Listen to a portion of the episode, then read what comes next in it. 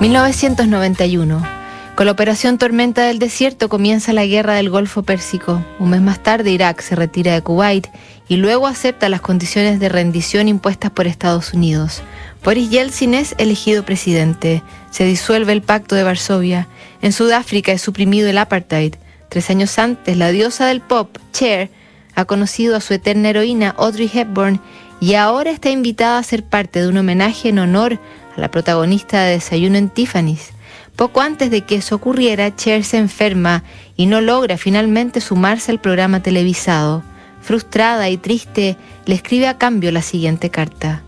Querida Audrey, esta es una carta muy difícil de escribir para mí porque lo que había soñado hacer toda mi vida era poder contarte todo esto en persona o al menos frente a cientos de personas el lunes por la noche. Compré un vestido nuevo, algo que pensé que te encantaría y estaba completamente lista para describir el profundo efecto que has tenido en mi vida. La noche que gané el Oscar, me tocaste la mano y me dijiste que te alegrabas de que así hubiera sido. Nunca podrás imaginar lo que eso significó para mí. Desde que era una niña ha sido mi idea de una estrella y fue en parte gracias a ti que me convertí en actriz. Fuiste una luz brillante en una infancia a veces oscura. Tenía tantas ganas de ser como tú en desayuno en Tiffany's que me recogí el pelo, compré enormes anteojos de sol y me puse lo más parecida a ti que pude. Me suspendieron de la escuela por lo de los anteojos de sol, pero no me importó.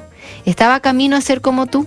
Cuando comencé a crecer me di cuenta de que eso no sería posible porque solo podía haber una como tú.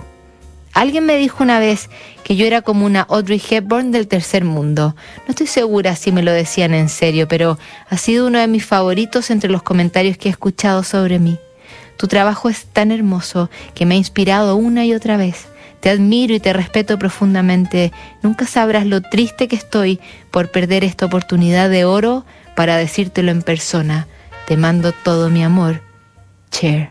Dos años después, moriría la actriz belga, una de las más queridas y bellas de la historia del cine, que alcanzó a confesar en una entrevista a Larry King que jamás podría ser tan versátil ni representar sus diálogos con la naturalidad de la infatigable Cher.